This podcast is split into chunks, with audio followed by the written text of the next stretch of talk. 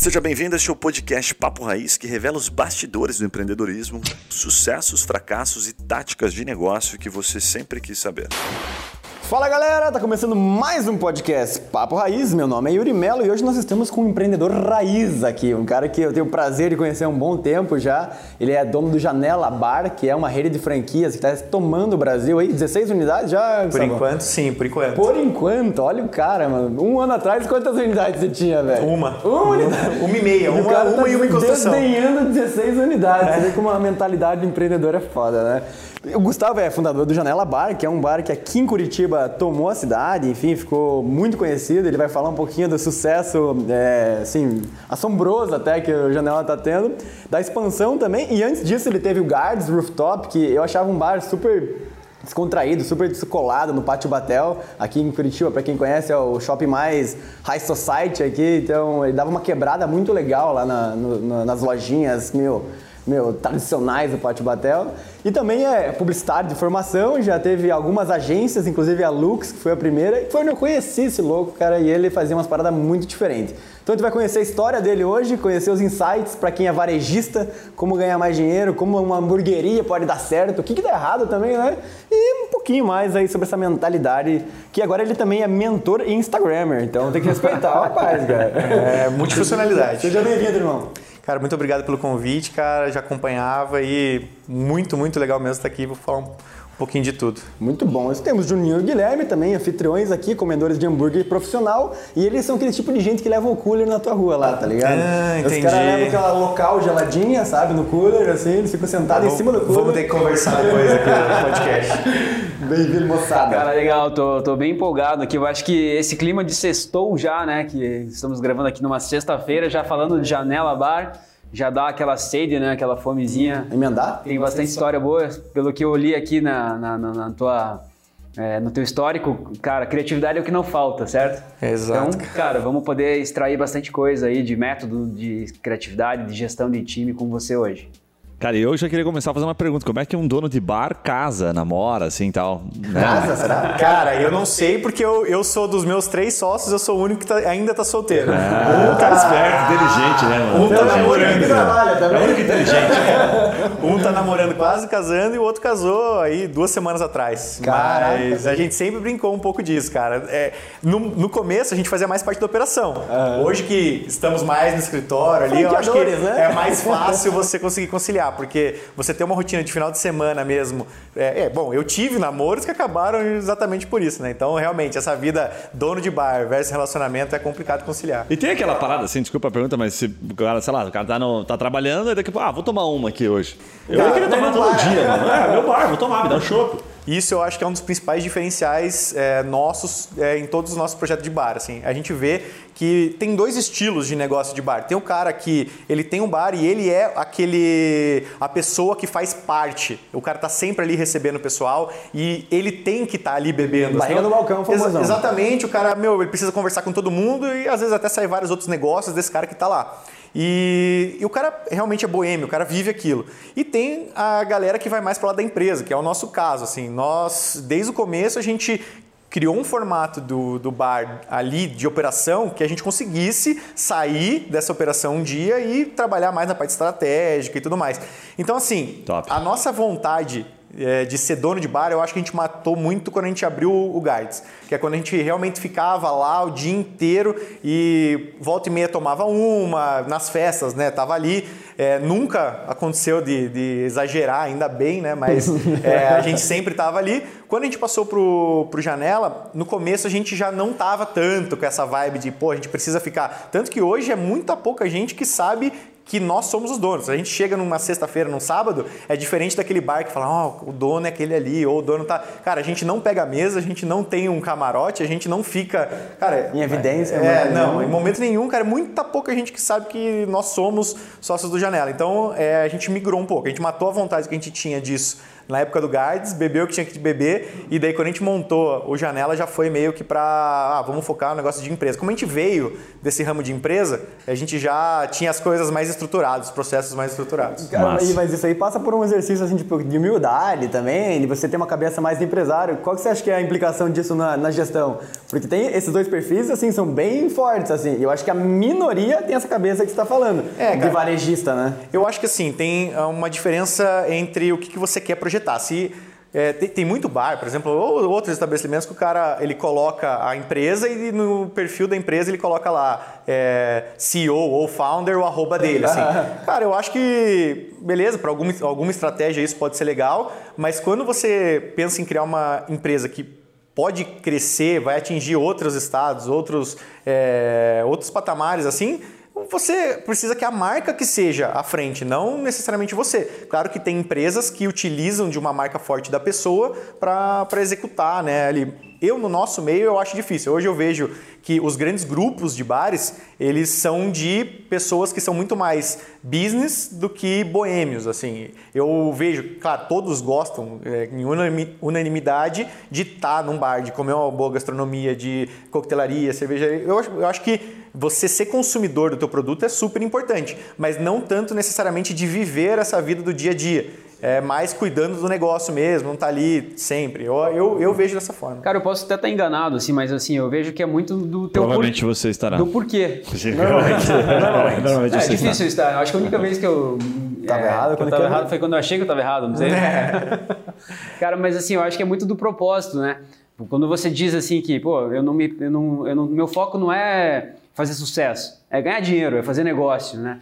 Então eu acho que tem gente que o foco é, cara, eu preciso socializar e se eu tiver um bar, eu vou ser, vai ser o melhor lugar do mundo para eu socializar, para pegar mulher, para fazer bagunça, para beber, enfim, né? Então eu acho que a questão é muito do foco do, do empresário, né? Pois é. É, Faz porque tem o, o bar, ele tem muito uma mística de, de sonho, né? A galera sonha em ter um bar. Quando quando você é jovem, você frequenta, você fala, pô, um dia eu quero ter um bar e tudo mais. Às vezes a pessoa entra no ramo com, com isso, assim. Mas às vezes você entra já com objetivos. No nosso caso, foi com objetivo. A gente via mercado, via é, possibilidade de, de mercados abrindo, que estavam começando em Curitiba, desde a época do, do Guards mesmo. A gente falou, cara, é legal a gente olhar para esse lado, que é um mercado que está começando a esquentar nisso aqui, vamos, vamos investir. Então a gente gastamos o nosso tempo ali. O Janela a mesma coisa. Então a gente veio mirando o, o potencial e não a, a vibe, o lifestyle. Sim, Pô, sim, antes de sim. entrar no- nos detalhes, por que, que o Guards não deu certo? Até explica o que. o- Cara, a proporção do Guards era animal. Cara, Vocês o investiram Guards- uma baita grana. Né? Top. no O Guards. Guards existe hoje, né? Ah, existe? Ele existe, Ah, ele mudou de lugar. Foi assim, nós ficamos como sociedade, eh, eu e o Pedro, Mas dá um hoje... contexto pra quem tá ouvindo quantas pessoas cabiam, porque o negócio era lindo, velho. Cara, então, era, era complicado, eu vou explicar por quê. Porque a gente tinha um espaço no Guards, no, no Pátio Batel, que nós éramos um quiosque, nós não entramos como loja. Nós éramos um quiosque, então toda aquela parte do, do terraço ali, do, do, do- que tinha na parte externa, a gente poderia usar, em teoria, porque se a gente é um quiosque, as pessoas consumindo podem usar todo o espaço. Só que a partir do momento a gente começou a limitar isso, porque estava indo muita gente. Quando a gente fazia festa e tudo mais, acabava um número maior de pessoas.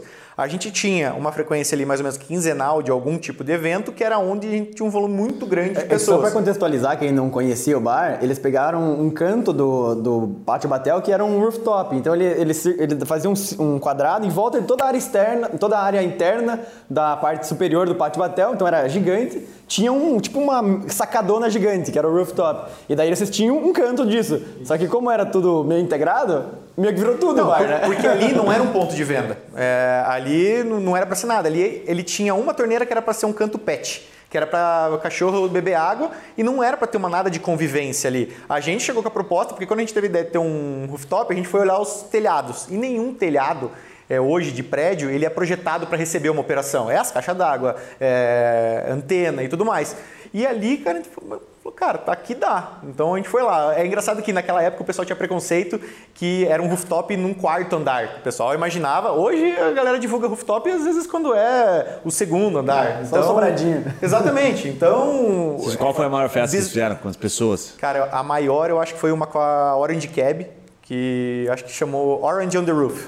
Bom, a, a, a- Cab é cerveja? O que, que é isso? Não, a- é uma banda aqui de Curitiba. Nunca ouvi falar. É uma Muito banda de Curitiba, é bem legal, top, é bem legal. Pra cacete, muito bom. E, cara, foi muito louco, porque assim, a gente fez a inauguração, a inauguração bombou muito, é, deu sold out em três dias. Cara, a gente ganhou 9 mil seguidores antes de abrir o, Caracas. o Guides. Eu acho que o efeito é, curiosidade de ter uma coisa que a gente foi o primeiro do sul do Brasil. E numa cidade fria, era muito crítico. O hate ajudou muito nessa época, porque era muita gente criticando e eu acho que o pessoal seguiu pra ver o que, que ia dar. Porque, pô, cidade fria. Quero ver pegar fogo o negócio É, não sei o quê, dentro de um shopping, cara, todas as merdas que poderiam, poderiam, poderiam dar. E, de fato, algumas deram. É, o pessoal queria pagar para ver. Então, a gente ganhou muito público em pouco tempo. E daí, quando a gente lançou, deu sold out em três dias. Cara, o evento de inauguração foi uma loucura, porque a gente não estava esperando.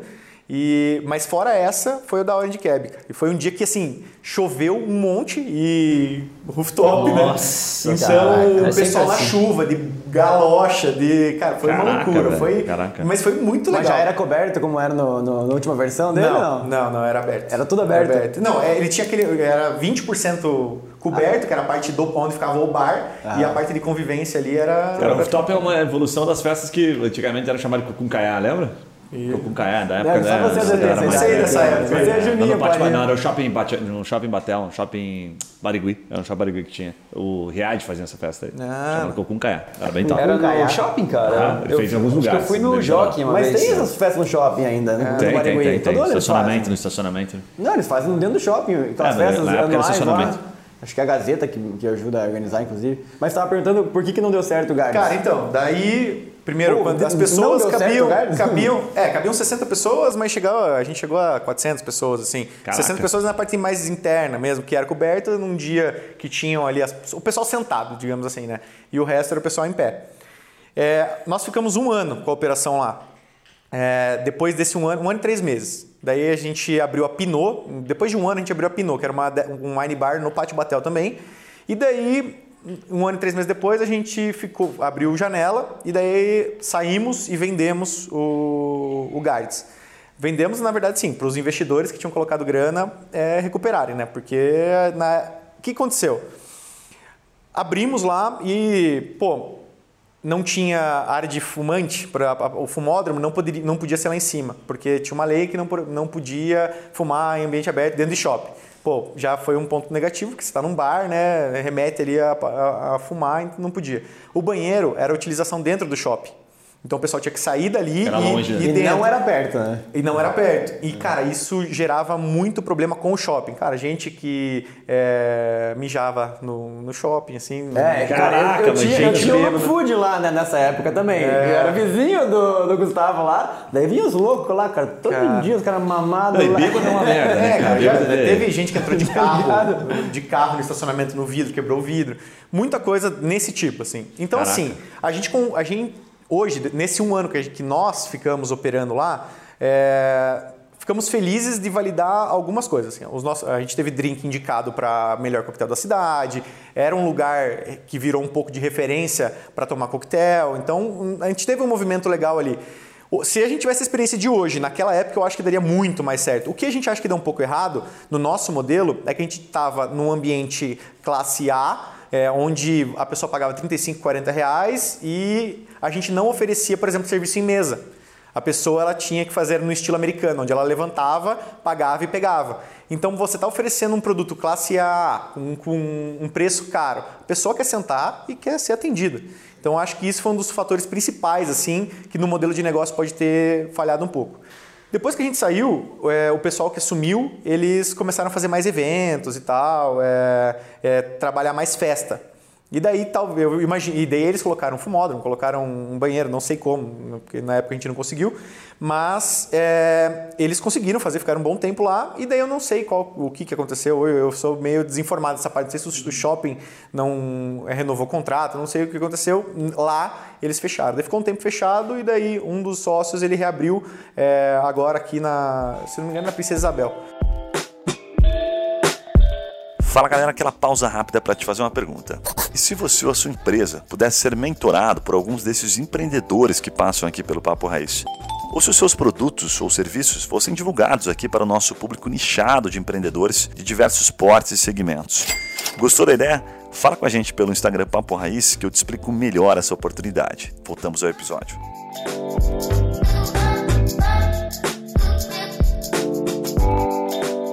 Cara, o que, que você acha que vocês fazem de melhor, assim, nessa. Porque uma das coisas que eu mais admiro no que você faz, que o Pedro faz, fazem, vocês fazem juntos na, nos negócios, é a parte da experiência e do, e do branding, assim.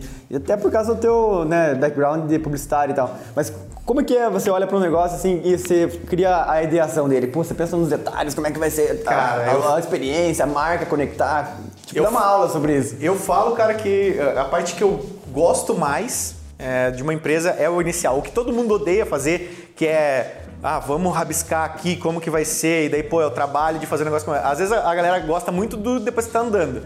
O começo ninguém gosta. É a parte que eu mais gosto. Tipo, hoje a gente teve essa reunião de manhã, tem uma possibilidade de negócio. Cara, eu provavelmente hoje à noite eu vou ficar com o computador separando referência e pensando eh, coisas que dá pra fazer. E isso é uma coisa que a gente faz muito, assim. Então, essa parte de você sentar e pensar desde a experiência de consumo até a como que vai ser a decoração, como que vai ser o marketing, qual que vai ser o brand, qual, que, qual são os produtos que vão ser vendidos.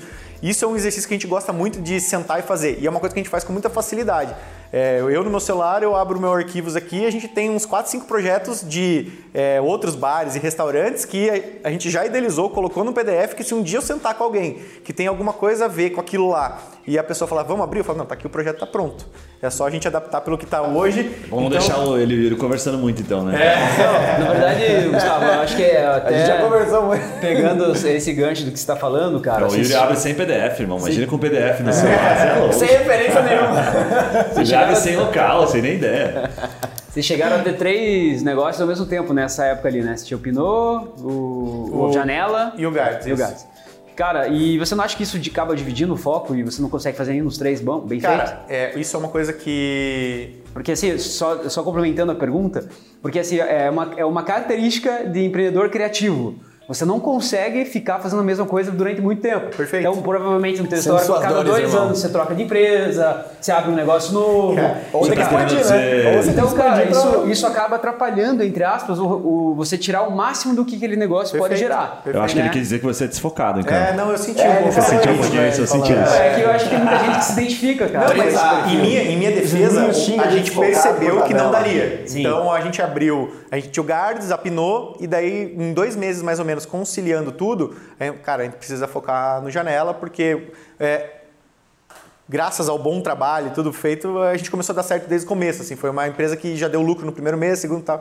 Então eu- é, a gente focou nisso. Hoje em dia, quando é para entrar alguma outra coisa nova, eu penso muito em como fazer isso. Hoje a gente tem pessoas que conseguem fazer as nossas coisas. Então, por exemplo, eu não preciso estar mais na operação no bar, no sábado e domingo, por exemplo. É, eu na noite também não preciso estar tanto. Então, hoje eu uso a noite e o final de semana um pouco para desdobrar projetos que talvez eu queira fazer em paralelo.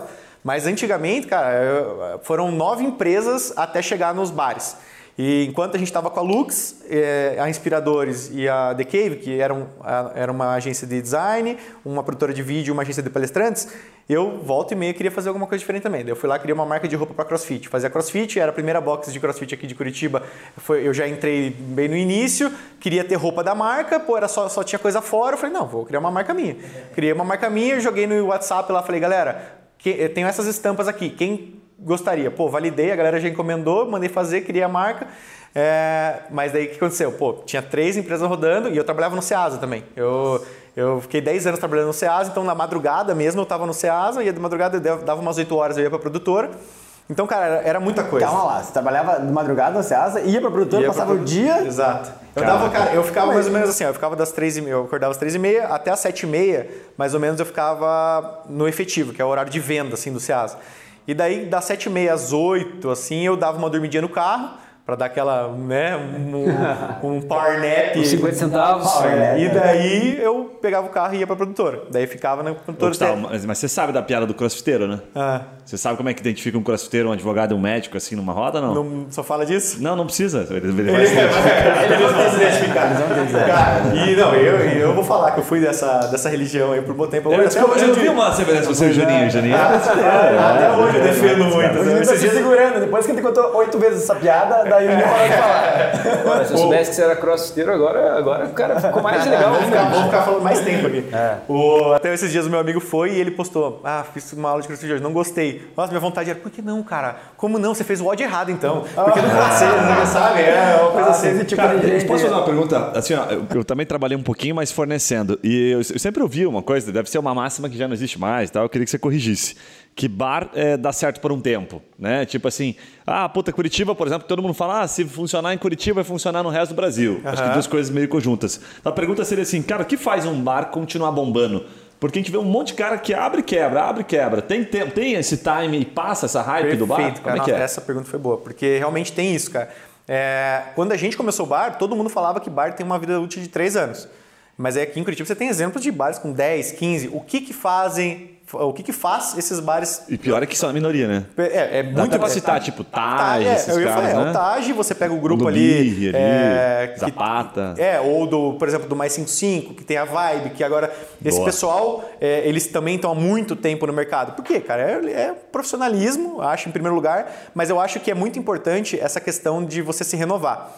Hoje, a visão do Janela, a visão lá no nosso brand book é de ser um bar mutável. O que é ser um bar mutável? Cara, a gente não vai pegar um- uma coisa para defender. Por exemplo, a gente sabe que o nosso público é de 22 a 35 anos. Só que o nosso público, ele envelhece. E a partir desse momento chega outro. Se esse outro público ele não gostar das mesmas coisas que os, de, era, os que eram de 22 a 35 anos gostarem, a gente vai mudar alguma coisa dentro do, do bar. Então, uma coisa que a gente sempre coloca é, anualmente a gente faz uma grande mudança física e visual. Por exemplo, no primeiro ano a gente era um janelinha que era 40 metros quadrados, passamos para o espaço da esquina inteira que virou 150 metros quadrados. No segundo ano, a gente aumentou, ampliou o mezanino. Nesse meio tempo, a gente criou um bar pop-up que trabalhou com produtos diferentes lá dentro. Mas com recorrência, a gente faz inserção de novos produtos, lançamento. E a gente nunca faz um lançamento assim, ah, tem um hambúrguer novo. Não, é uma campanha em torno daquele produto. Mas pelo que eu entendi, assim, você falou da- do envelhecimento do próprio público. Exatamente. Mas você não espera ele envelhecer, tipo, para depois, né, Não. para mudar. Você vai todo ano. Constante. É um processo que vai até que ele chega ali, pô, descobriu que ele tá com 40 anos, tipo o Juninho, assim, né? O Juninho sai desde que ele é novinho, mas ele tá perto dos 40.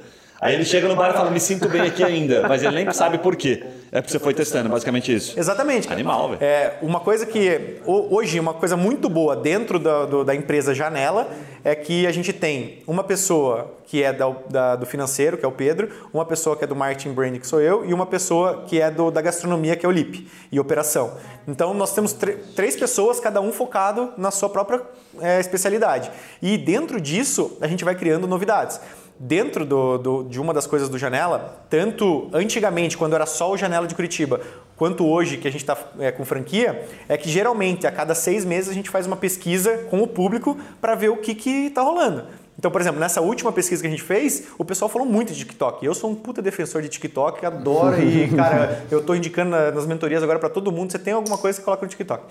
E a gente falou, "Ó, precisa colocar a nossa marca lá também. Ah, não, mas. E foi muito engraçado que a gente começou, a gente entrou no TikTok com a parceria com a maior casa de TikTokers do Brasil, que tem a, a casa, uma casa de TikTokers é uma agência que agencia é, talentos que são TikTokers. né? A gente pegou a maior de São Paulo, que é a Nice House, nós criamos um produto com eles, que era um milkshake, que se chamou Nice Shake.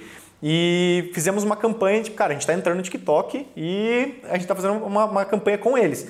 Cara, foi tipo explosão, duplicou a, a venda de São Paulo, assim, o, o Janela de lá duplicou o faturamento. E foi muito legal, a gente, a gente entrou nisso e a partir desse momento que a gente começou, a gente começou a, é, a produzir conteúdo para lá também.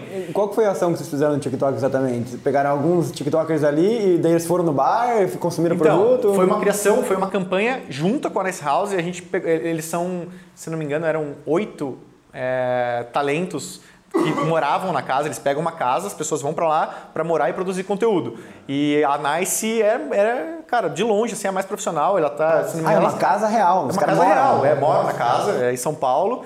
E aí o que aconteceu? A gente chegou, falou, Ah, cara, o que que pronto. gente E ele já vai ver, ele vai procurar no Google ali que é já. Tava demorando. É, Nice pronto. shake. Tava demorando. O que, que a gente vai fazer? Não, vamos. A gente Não, foi até São chama, Paulo, né? foi na casa, falou: o que que a gente pode fazer junto? Cara, vamos testar então uma venda de um produto. A gente criou o Nice Shake e o Combo Nice. Então, virou uma campanha em torno disso, onde eles, todos, cada Nicer postou nas suas duas redes sociais, no Instagram e no TikTok, a casa publicou no dela e a gente no nosso Instagram e no nosso TikTok. Foi quando a gente começou a entrar no, no TikTok como produtor de conteúdo. Hoje em dia, a gente vai focando, as comunicações são diferentes. A comunicação do Instagram é uma, que tem uma linguagem, e no TikTok a gente usa outra. No TikTok a gente trabalha muito mais curiosidade. Então hoje a gente está criando uma, uma série de vídeos mostrando como que faz os hambúrgueres e outras algumas curiosidades do ah, por que, que o smash é diferente do hambúrguer tradicional? Por que, que passa manteiga no pão e tosta? Cara, os vídeos estão tipo 100, 200, 300 mil. Mas a gente- eu tenho, acho que o Juninho tá... 100, 200, 300 mil? Caraca, Visualizações. animal. Ah, Eu, os Juninho, acho que últimos, a assim, gente- praticamente todos, todos emplacados, os últimos sete vídeos, assim. Animal. O eu e o Juninho acho que tem uma opinião meio parecida e o Yuri ele, ele é mais jovem, mais novo, ele Mais enfim, jovem. acaba entrando nessas mídias. Mas Os a velhos, sensação é me parece que o TikTok velhos, né? é, é para adolescente. Tá migrando? Estão entrando adultos? Tá entrando... Cara, Como é que tá isso? É muito de acordo com, com o que você vê. O algoritmo do TikTok ele te entrega o que você vê, né? É um algoritmo muito bom. Foi muito engraçado essa pergunta, porque no dia que a gente lançou a campanha com a Nice House, cara, foi coincidência. Eu estava em São Paulo, a gente lançou a campanha. No mesmo dia, a La Borracheria, que é um, uma hamburgueria barra parrilha lá de São Paulo, colocou uma fachada dela escrito assim: TikTokers da dança, vocês são ridículos. Cara, eu peguei. Pare. O, eu peguei o milkshake e fui tirar foto lá na frente, tá ligado? Porque é o posicionamento do cara. É, é, eu que eu vejo muita coisa sobre tendência, eu falo, toda tendência tem uma contra-tendência, né? Porque o movimento de contra-tendência tem uma, uma galera que é resistente sempre a qualquer coisa. E é a galera que vai se juntar. E ele foca nessas pessoas. Ele tem uma comunicação mais é, ativa, tipo de zoeira. Polêmica, assim. Será que ele já não queria uns haters ali pra dar? E Não, deu, deu Não, ibope, não você tem mais Deu, ruim, cara. mas não é nada linkado com a gente. Eu Não, acho não, que ele nem sabia da nossa entendi. existência, mas. Mas é... no próprio TikTok a galera Exato. mas achou. Provavelmente. Pra falar mal dele vai ter que mostrar ele, né? E, e tem faz muito sentido. isso, porque tem muita gente. caras fazem buscando um pouco também, né? O cara claro, sabe, né? Claro, claro. É, porque o público dele já engaja com isso. Então tem mesmo essa galera que vai pro lado mais infantil da coisa, mas também tem a galera que vai pro lado de venda. Que Aí você tem- mandou uma dancinha lá na frente do, do negócio. Cara, vai. Não, mas ontem- antes de ontem foi engraçado. A gente começou a, a patrocinar duas skatistas aqui de Curitiba, duas meninas de 10 anos. E estão em ascensão, as meninas. A gente começou a patrocinar elas, elas foram visitar o escritório. Elas chegaram no escritório, falaram que eu tinha. As minhas funcionárias falaram que eu tinha TikTok. Ó, vamos gravar um TikTok junto. Eu falei, cara, não, não, sei o quê. não vou, vou, vou achar uma dancinha bem fácil aqui. Cara, colocou uma dancinha fácil lá. E daí, cara, eu aprendi, dancei com as meninas. Puta, cara, um monte de like, tá ligado? Mas pra Que é o gravar o tiozão. TikTok tem que ser uma dancinha? Não, cara, exatamente. Ah, tá. e, por exemplo, Não, não, verdade, É, porque às vezes 80% mas, é dancinha. cara, por exemplo, hoje traçam muitas, Mas muitas assim você acha que aparece no TikTok do Juninho? Faz uma dancinha né? pra gente, Guilherme. Não, mas é pelo amor coisa, de tá Deus, todo mundo lá, mano. Vou entrar também. Mas que louco, por Dança, exemplo. Não, vai ter. Você... Tipo, os amigos. dan- Vai, dança, você dança. Não, só acompanhando na live, ele acha que vai ter dancinha aqui hoje ao vivo, cara. Essa porra aqui. Uma coisa que muita gente está usando hoje é lançar música no TikTok. Por exemplo, tem funkeiro que foi atrás da Nice House, chega pra Nice House e fala assim, cara, eu preciso que vocês criem uma dancinha que viralize no TikTok para minha música viralizar. E, cara, Ah, isso e- aí é- E deu muito certo. Aquela... É, é um funk. Então tá, tá movi- Criaram uma... Não lembro direito como que é a música. mas eles criaram, a Nice House que criou. E daí bombou pra caralho, tá ligado? Caraca, velho. Pode falar palavrão? Pode, pra Pode, caralho. pode, pode. Mas assim, você patrocina atletas, tá falando? Cara, a gente começou agora. Cara, a gente sempre Como é que pensou são muito. bar, janela, bar, É, eu bar, pensando. patrocina um atleta de 10 anos. Mas aí, mano. Qual que... O pessoal tá recebendo perguntas, né? Ela come hambúrguer e Hambúrguer, toma...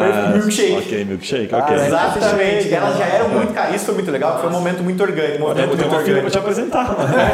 E Eu ela consumo ela no lugar dela, eu consumo chopp no lugar dela, não tem problema. Só antes de entrar nisso, eu vou, eu vou, eu vou para fechar o do TikTok ali. Hoje, por exemplo, você tem um, um consultor imobiliário, não lembro como que é o nome, que, qual que é, quem vende imóvel é? Corretor. Corretor. Exatamente, ele é um corretor imobiliário. Não, é Olha, O Ricardo Martins, que é dono da My Broker. Cara, você entra no perfil do cara, é o cara, ele começou apresentando imóveis, assim, ele ia andando pelo imóvel, falando, e cara, só imóvel de milhão pra cima. Hoje em dia ele só vende pra outros artistas, assim, porque o cara ganha muito, o cara expandiu a, a empresa dele, a My Broker, No no, Brasil TikTok, inteiro. mano. O cara começou no TikTok. Eu acho que tinha Instagram. Mas tinha não é Instagram. aquele esquema assim, o cara chega de helicóptero, daí Mostra o Rolex. cara, ao contrário, eu acho que ele começou de um jeito mais humilde, por isso que viralizou. Porque era um cara com uma, um, estabilizador portátil com o celular e ele com uma voz de veludo explicando aqui, você. Cara, eu já vi umas quê, cara. E cara, aonde que é? A galera começa a perguntar, onde que é? Eu vejo numa escala. Numa Ele escala ele dá umas risadinhas assim. eu tô ligado esse cara. Eu já vi vídeo dele. Você vê, numa escala muito me- menor de conversão, a gente postou um vídeo da diferença de um smash burger para um hambúrguer tradicional. E daí o pessoal come- começou a comentar assim, ah, é, e daí só por ser smash burger é 50 reais. E o pessoal, ah, esse é tantos reais, tantos reais. Aí a nossa social media respondeu, ah, em São Paulo é 26,90.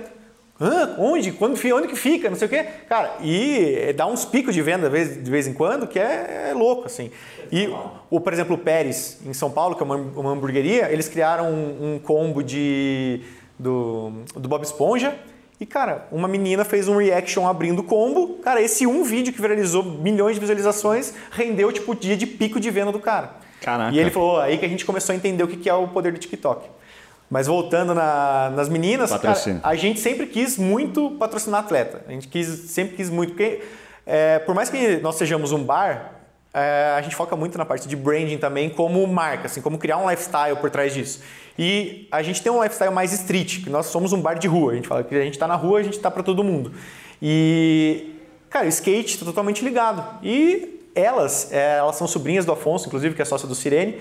E elas iam muito no Janela comer. Elas falavam, ah, prefiro do Janela do que o McDonald's e tal. E ele falava, eu ia levar as gurias no Mac, elas pediram pra ir no Janela. Então elas já comiam. Daí, cara, quando ele falou assim, ó, eu tô juntando aqui é, algumas empresas porque elas vão competir e tal, não sei o quê, para ir pro brasileiro.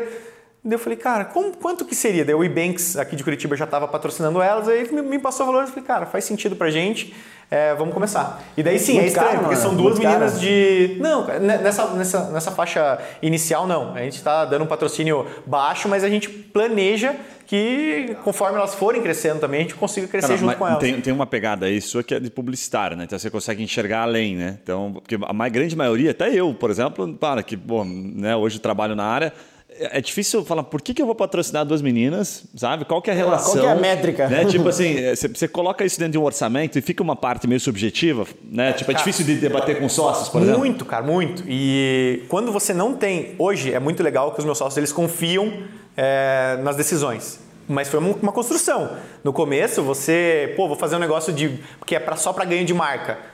Que você não tem um resultado. Porque hoje, dentro da janela, a gente divide as nossas ações de marketing em duas: a comercial e a conceitual, que é para branding. As, as- ações comerciais de marketing são para ter um- um- uma venda, que é com objetivo de venda. A gente fazer alguma ação para que no final é, gere receita. Mas tem outras que são só para awareness mesmo, assim, que é para a gente atingir pessoa, é, colocar o lifestyle. E a gente divide muito bem isso. E eu acho que é isso que faz a marca crescer. Porque daí você vai se colocando, além de você estar querendo vender teu produto, você também está presente na vida das pessoas, né? Mas o que, que você diria assim de dica para quem tem bar ou para quem está olhando? Tem essa pegada que é o awareness, né? Mas quanto que, que, que ele olha daí? Como é que ele define? Cara, eu acho que é você entender teu público, isso é uma coisa que a gente faz muito, pesquisa de público, para entender o que, que esse público consome, quem que é o público, qual que é a idade, o que, por que, que ele vai no janela, se ele não vai no. Essa é uma pergunta que a gente sempre coloca. Se ele não vai no janela, ele vai onde? Então a Ah, pessoa tá. responde. Porque daí você come- começa a entender se você tem um produto bom só ou se é um estilo de, de pessoa mesmo, porque ela frequenta outros lu- lugares que são do mesmo, es- do mesmo estilo que você. e a sentido. partir disso, na construção do branding da marca, você entendendo qual é o público, você entende o que, que ele consome de mídia, o que, que ele consome no dia a dia, que roupa que ele usa, e a partir disso você vai criando toda essa parte de, de, de branding mesmo. Por exemplo, a no- o nosso próximo passo agora, a gente está procurando parceiros para começar a tirar a nossa marca de roupa, de, de, de streetwear, assim, do, do, do, do papel. Porque a ideia é massa. que o marketing do Janela ele seja monetizado, seja pago pela receita que for vir da marca. Só que nós não queremos ter um, ah, vou, eu vou ter que ir atrás de uma confecção, de uma costureira, não sei o que. Cara, eu, eu vou vender. Eu vou colocar na ponta, vou fazer um site, vou fazer isso, vou criar vídeo, vou gerar conteúdo para que não seja uma marca assim, tipo, ah, é o Janela estampado. Não, vão ser coisas do tipo, dia a só um- dia. Só um J, assim. É, vão ser coisas do dia a dia, tipo uma coisa que a pessoa não, ela não tá usando. Ah, vai ser, sei lá, um hambúrguer ou uma coisa que, que, que coloca que a pessoa goste. Por exemplo, tem uma estampa que eu uso muito, que é de uma marca local aqui do The Rude Boys, que fala Don't touch my sanduba. Cara, seria. eu- é só isso escrito. E só que, vamos, por exemplo, se o Janela fosse ter uma marca, seria mais ou menos nessa, nessa pegada. assim. Cara, posso fazer uma pergunta, só uma A última do uma- mitos e verdades? Tem uma pergunta do, do- da live. Perguntar aqui, Da daí live? depois você volta. É, tá fazendo uma live aí, ó. Aqui, ó. Dá oi pra live. Ah, tá, oi, tudo bem. Não, mas é que essa conecta bem com o Puta, negócio é do é bar. tuas né? perguntas, a mas do não mitos e verdade é assim. boas, não, é né? verdade, é porque essa se conecta a gente já vê Vai, muito. A gente claro. vai no bar, daí o cara fala assim, pô, esse drink aqui, sei lá, cerveja custa 2 pila, o bar tá vendendo por 15. 12, sabe aquelas coisas assim que você Tá fala, rasgando. "Pô, ladrão, os caras estão ganhando dinheiro pra caramba. Normalmente o tal." Guilherme que faz essa observação. Não, mentira, eu trabalho, eu trabalho com isso pra vocês.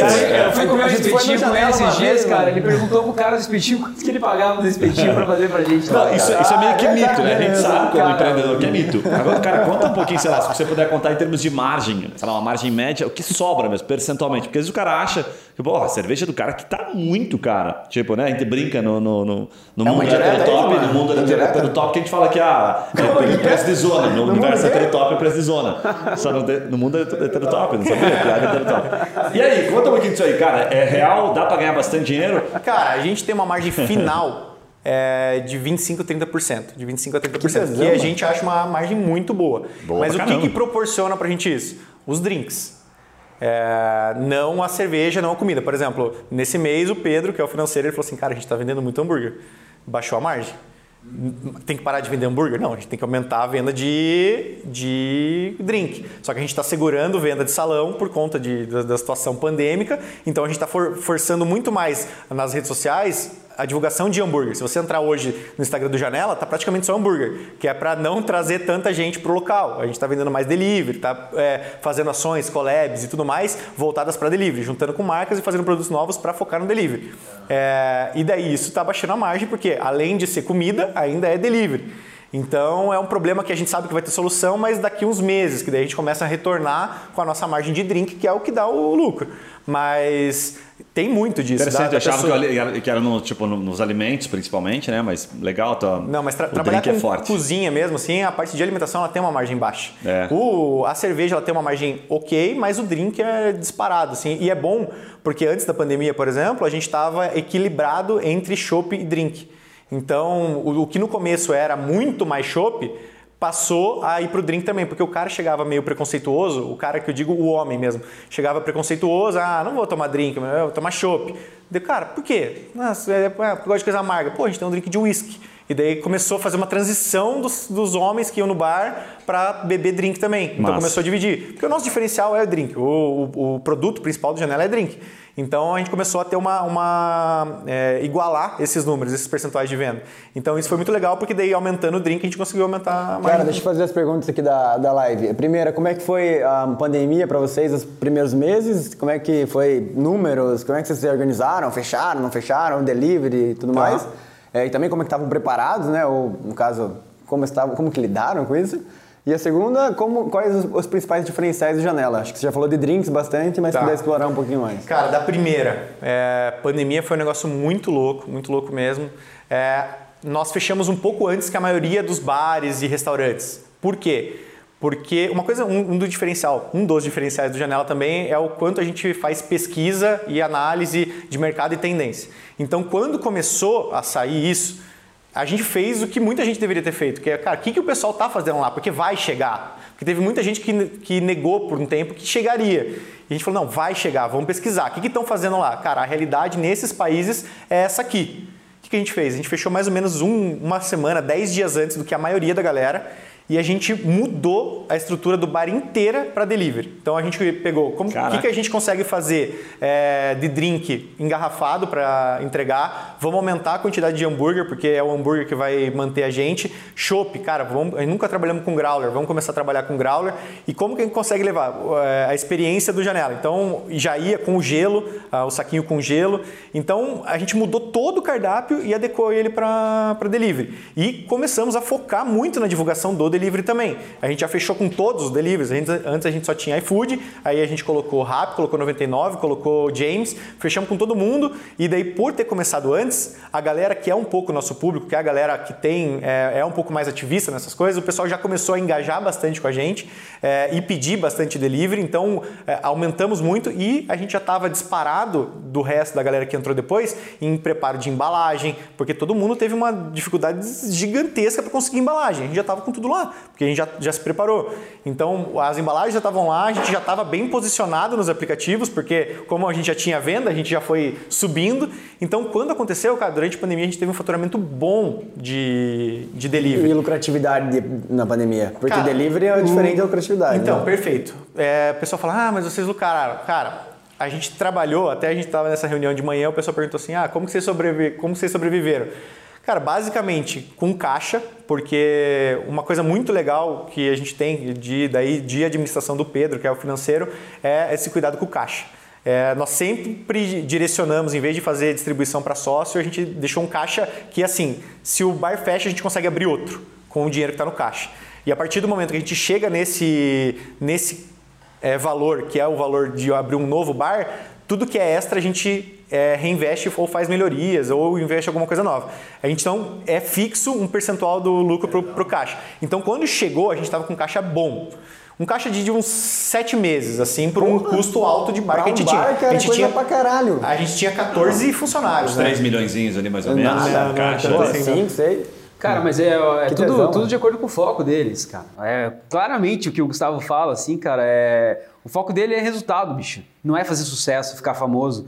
Então, assim, né, se ele quisesse usar o, o resultado dele para fazer sucesso, ele tinha gastado esse dinheiro para isso, né? Exato, exato, E exato. agora, agora todo mundo conhece o Brasil inteiro, mas, Ué, cara, Alex tá aí, a pandemia, É, pau, fudeu. tá exatamente, exatamente. Né, cara? Muito legal, o- o- bicho. só que daí a gente ficou bem mais tempo fechado. E o que, que ajudou a gente? Aí sim entra o delivery. A gente teve faturamento bom, mas a gente chegou pra galera e falou assim: ó, a gente vai passar por isso junto. Metade da equipe ficou em casa, metade ficou trabalhando, os supervisores e os gerentes ficaram trabalhando. A gente foi para o bar também, porque a gente falou: pô, no, era aquela época que você, se você pisava na calçada, você podia pegar. Então a gente falou: ó, a gente não quer deixar vocês lá sozinhos, é, como se a gente estivesse em casa e vocês tendo perigo. Então a gente foi pra lá e começou a trabalhar com a galera no bar também.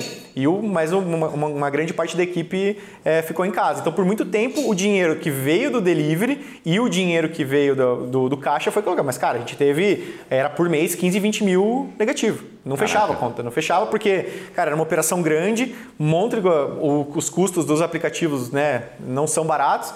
É a partir do momento até que daí os aplicativos começaram a procurar a gente para fechar é, Não fala mal dos aplicativos que o Yuri fica puto, Eu porque ele adoro os adora. aplicativos. Não, cara, mas eu. eu Contrário, vamos, vamos continuar. é, eu, eu não, não falo mal porque, cara, foi o que salvou. Claro que tem aquela crítica de você, ah, você poderia fazer o seu. Só que, cara, eles entregam volume, né? Infelizmente. É eles que o Yuri, entregam. o Yuri, a gente já discutiu isso aqui, ele acha que eles cobram muito pouco, ele deve aumentar um pouquinho o percentual. É, Pô, 30% só.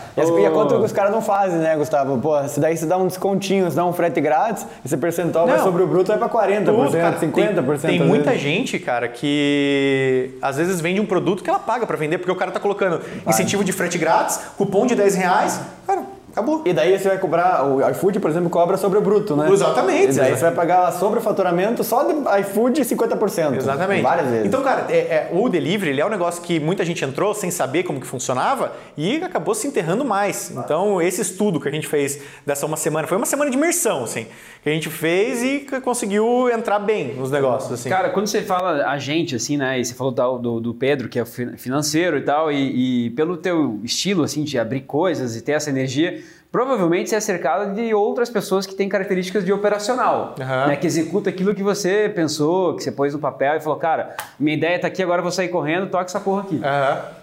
Cara, como é que vocês fazem isso na tua, na tua, na tua sociedade e com treinamento de equipe? Porque você falou de cultura, tudo isso. Eu acho que é legal, porque isso abrange todas as áreas também, não só quem tem bar, né? Eu acho que isso faz Cara, sentido para todo mundo. Isso é muito legal, assim, porque eu- o Pedro, meu sócio, inclusive, ele reclama que eu falo muita gente. Eu falo, mas é que é a gente mesmo, cara. Daí, agora que eu tô gravando os EADs do- da- das franquias, e eu, eu me vejo falando, eu falo, cara, realmente eu falo muita gente.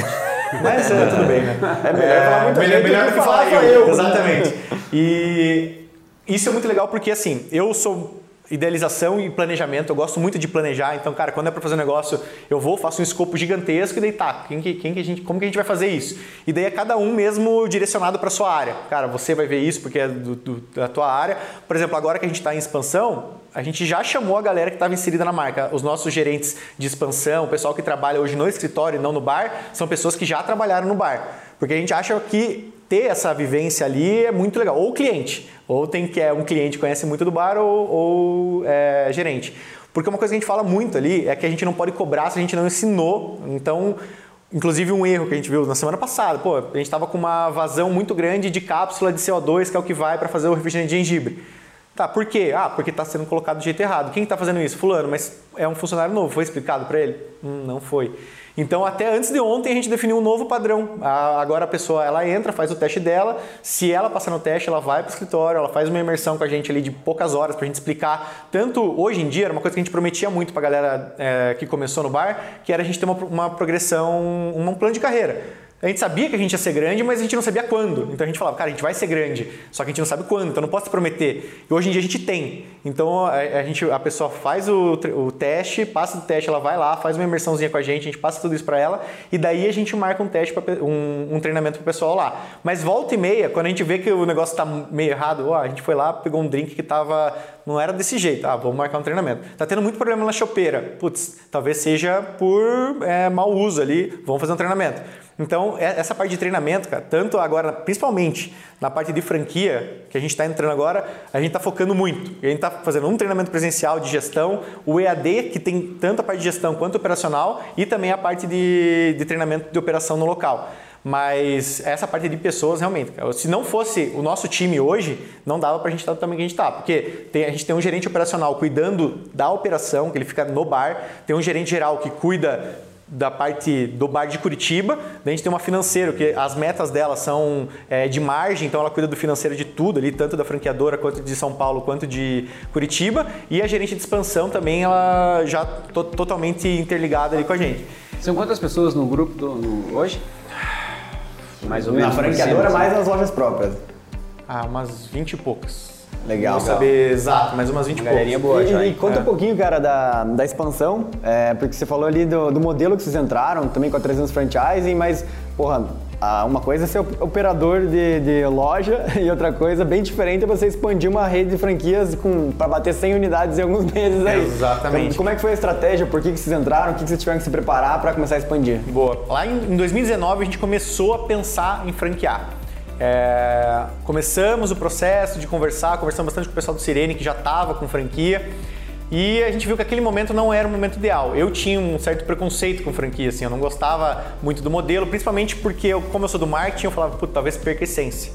É, a pessoa que vai estar tá lá na loja no Maranhão talvez não cuide é, igual eu cuidaria aqui.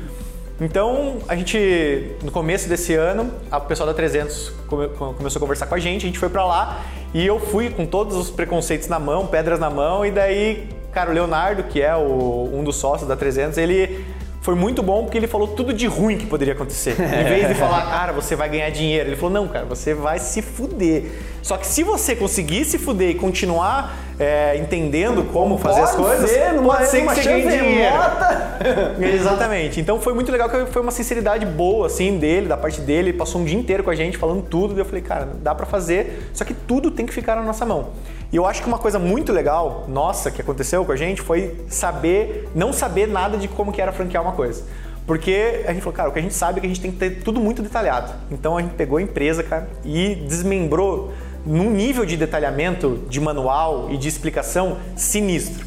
Depois disso, a gente pegou e é, foi falar e foi fazer um EAD que é para a gente conseguir passar know-how. E toda a parte de marketing ela é feita interna. Então a gente não, não é o franqueado que faz. Então a gente garante que pelo menos a parte conceitual, a parte de comunicação, ela vai ser do nosso jeito. Então a gente montou uma mini agência, hoje tem conteúdo, tem design, tudo uh, dentro do, do, Janela, justamente para cuidar que eu falo, eu falo assim, ó, quando a gente começar a sair um pouco do nosso foco, a gente tem que voltar. Igual esses dias eu falei para as meninas, falei, cara, é, tava correndo esses dias e eu cheguei à conclusão que a gente está muito feliz na nossa comunicação. Nós, como assim? Eu falei, a gente está com comunicação muito de hamburgueria e a gente tem que lembrar que a gente é bar. É, a gente é mais underground, a comunicação tem que ser mais raizona, assim, a gente tá muito na trend, muito não sei o quê, a comunicação muito rap. Eu falei, a gente tem que baixar um pouco isso delas. Meu Deus, Tipo, né? tá muito TikTok, assim, É, trazer um tá pouquinho muito mais pro feliz, né? Facebook, assim. Exatamente. Mas Orkutão, Orkutão, mano. Orkut, comunidade do Orkut, Tipo, assim. TikTok e LinkedIn. assim. O cara marqueteiro, o cara é marqueteiro, né, bicho? Orkut. O cara é marqueteiro, acho que essas histórias que oscilam são interessantes, né?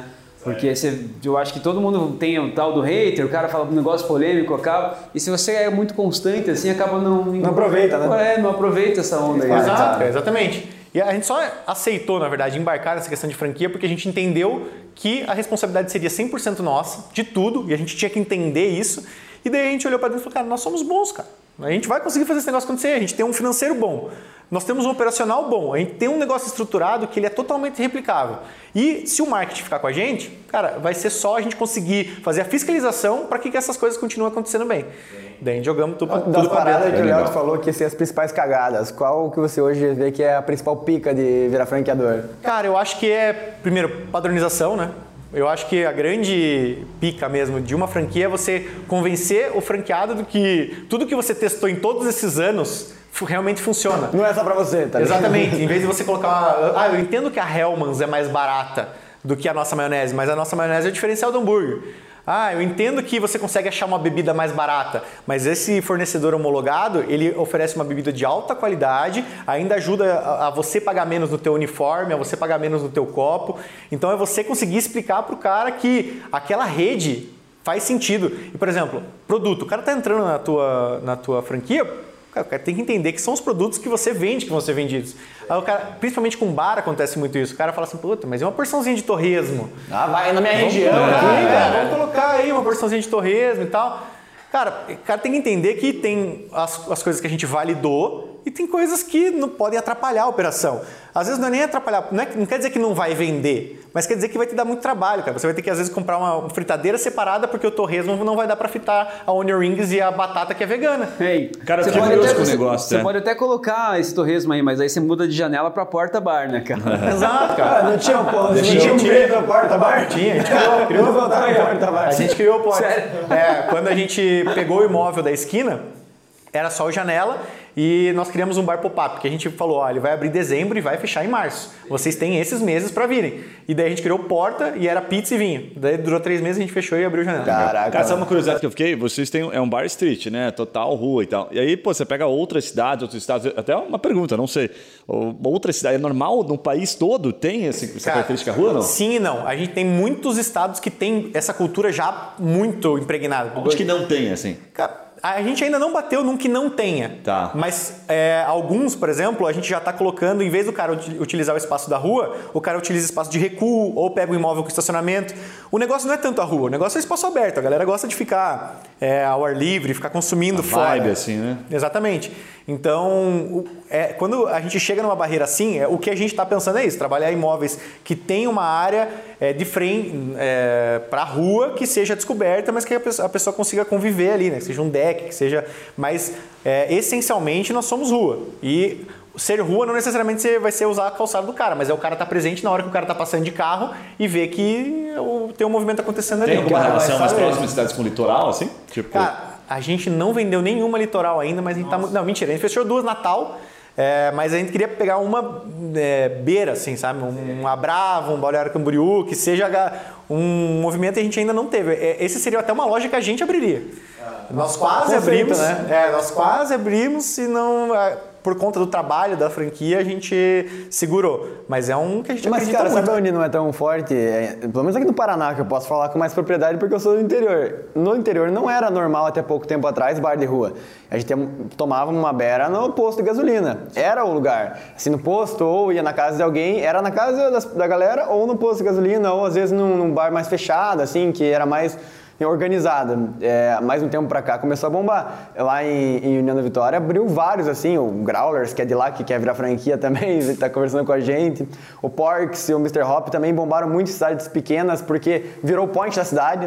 É aquela cidade que não tinha onde ir, né? E eu acho que o Janela vai ter essa mesma linha, né? De virar um point da cidade onde você pequena. morasse, juntasse todo mundo, dava uma quadra no máximo de pessoas. daí não tudo pra meio- de rua, daí não pega muito. tinha como 20 bar de rua, pessoas. né? Já 20 Não pessoas dava no não dava nem pra ver as pessoas na rua. Tinha um 15, aí ele veio embora, foi 14 só.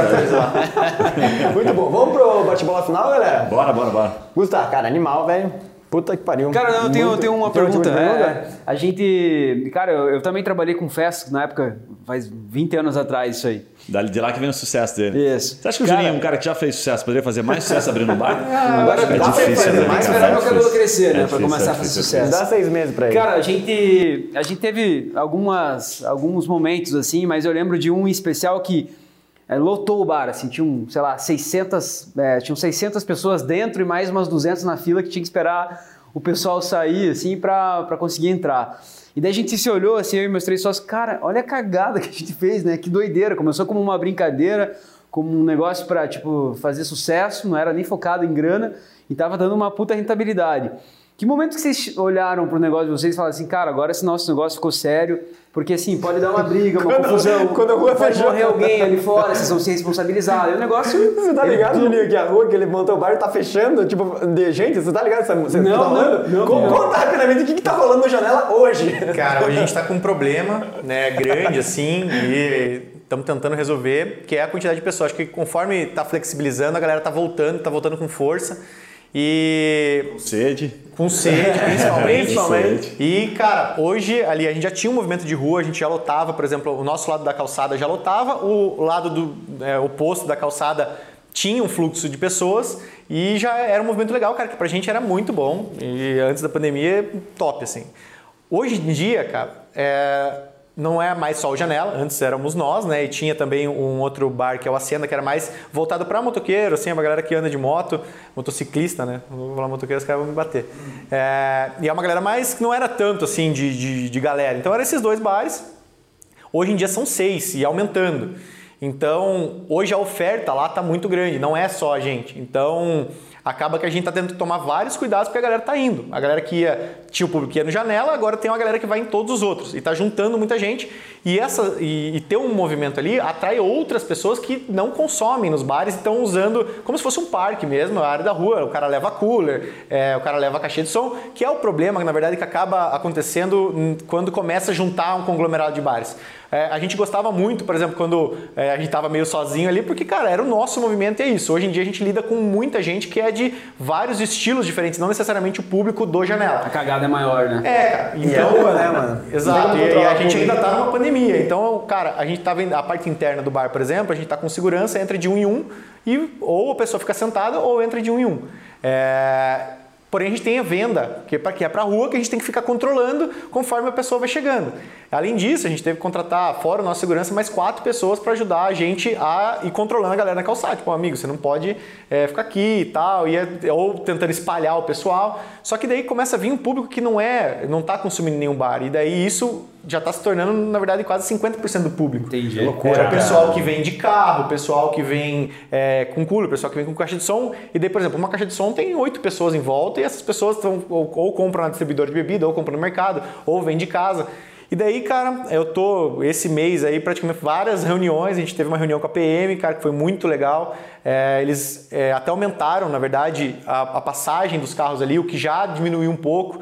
É, ontem eu tive reunião na Defesa Social, que é o pessoal da Guarda Municipal, e para tentar bolar algumas é, estratégias para começar aí é, controlando esse negócio. A gente teve- falou com o vereador aqui, o Leprevô, também, que foi muito. Ele já é um cara que tem restaurante, teve bar, então ele já entende um pouco o problema. Inclusive, ele teve no Hour, né? Porque na verdade isso, essa, essa transição o Janela foi com o fechamento do Hour, né? Então o, o, Hour fechou, o público ficou carente de lugar para ir e migrou para lá. Então, Cara, hoje tava no Hour ali, teve- parecia cena de guerra, assim, chegava as viaturas, os caras estavam correndo assim, a rua, Exato, sério, assim, né? exato. Mas Tipo, lá os tá- caras nem tá falavam assim, nada. Não, lá tá acontecendo, tá Tá acontecendo assim, bastante. E, cara, assim. o pessoal acha que a gente acha ruim, cara. Não, jamais, velho. Eu, eu- até esses tempos atrás publicaram no, no Twitter lá, a gente fica monitorando né, as coisas que acontecem, que a gente tava pagando para não ter fiscalização. Eu falei, mas gente, a pessoa não tá aqui, né? Porque todo final de semana tem.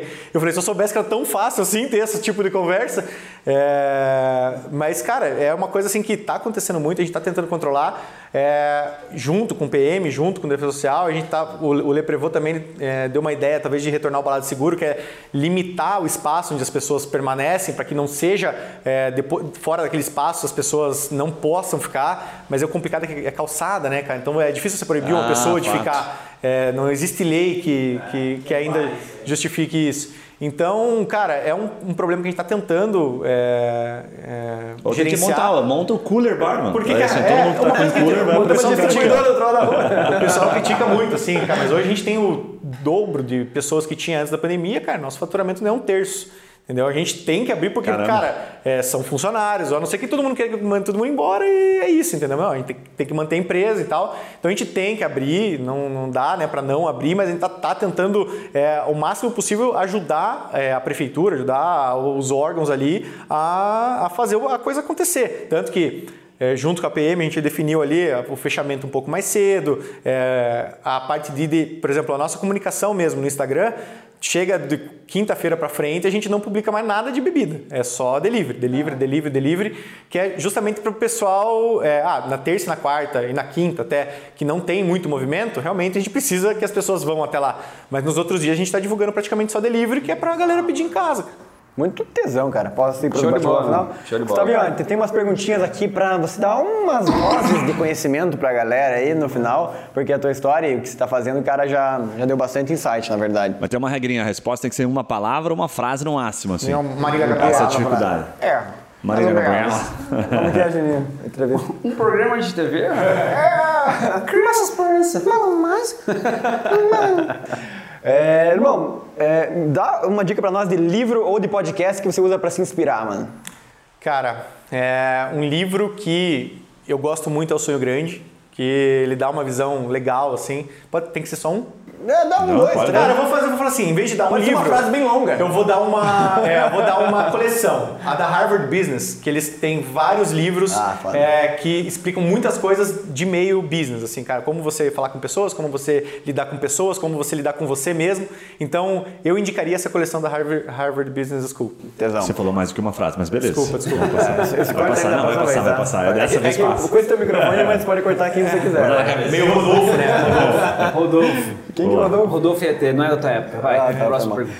É, quem, você se inse- quem você segue ou se inspira como empreendedor e Você é empreendedora? parecido com o ET, né? Tá, beleza. Qual é inteiro? Cara, o que tá falando? Você se inspira. Cara, é um só também? Nós três? Cara, três então. Eu, eu pego muito Nós ali. três, mano, sério? Nós três? Mas vocês três com certeza são inspiração. O pessoal do Papo Raiz. Mas acho que o primeiro meu pai, cara, meu pai é um puto empreendedor. É, ele realmente me ajudou muito ao crescimento.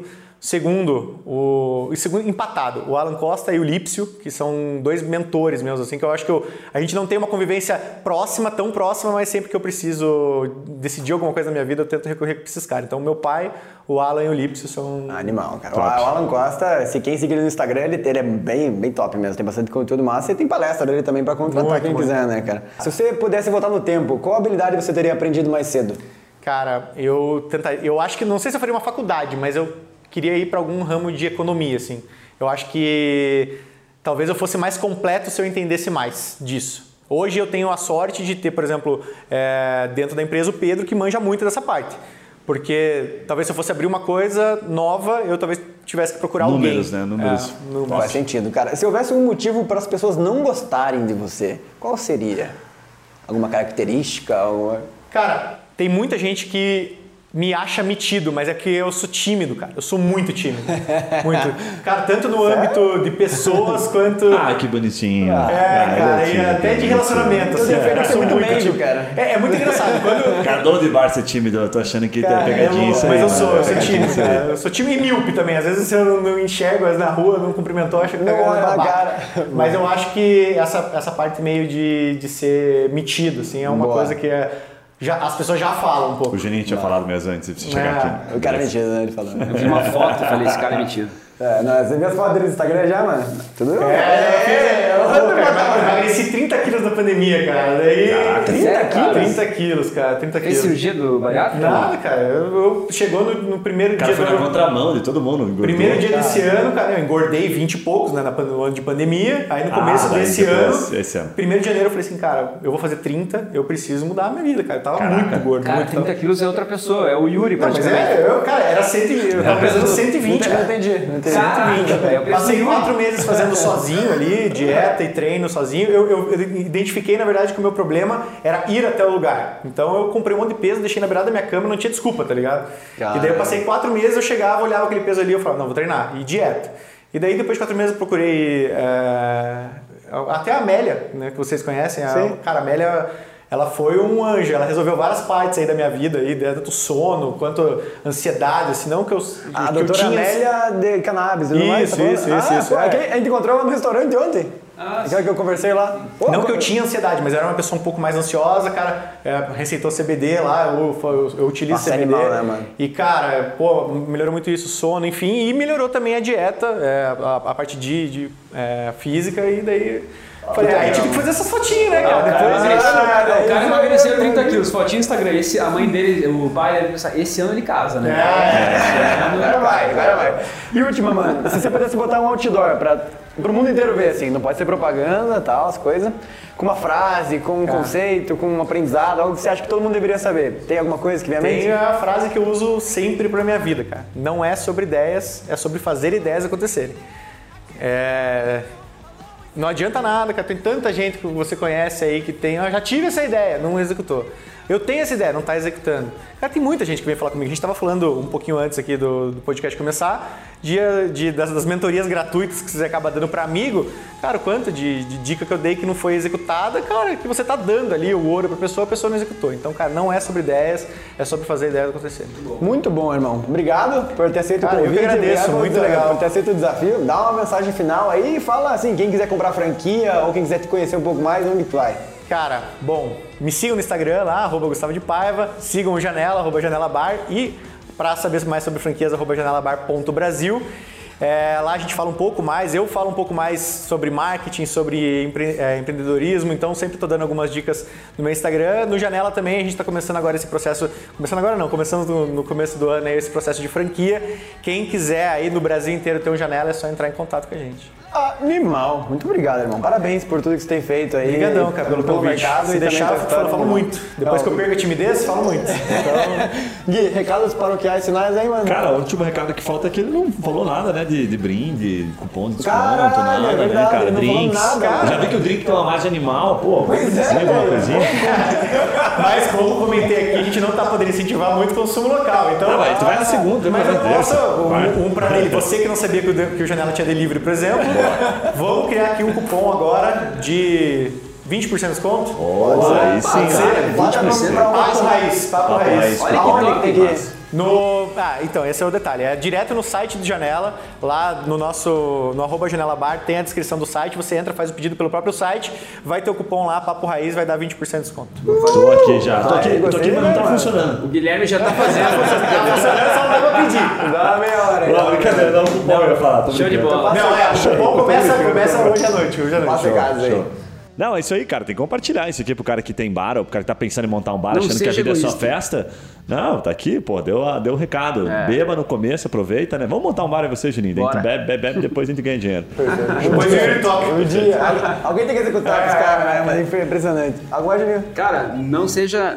é, compartilhe isso aí, né? Não seja egoísta. É, eu acho que é, esse é o recado, assim. Eu acho que qualquer exemplo, vários exemplos que você deu aqui servem para qualquer tipo de empresa, né? Não só para quem tem bar, assim, mas para quem tem negócios em geral. Muito é isso bom. aí, galera. E pra você que tá ouvindo aí ou tá assistindo a gente na live, não esqueça de seguir a gente no Spotify. São dois episódios, caiu por dia, por dia não, por semana, no melhor estilo Papo Raiz. Valeu! Valeu, valeu.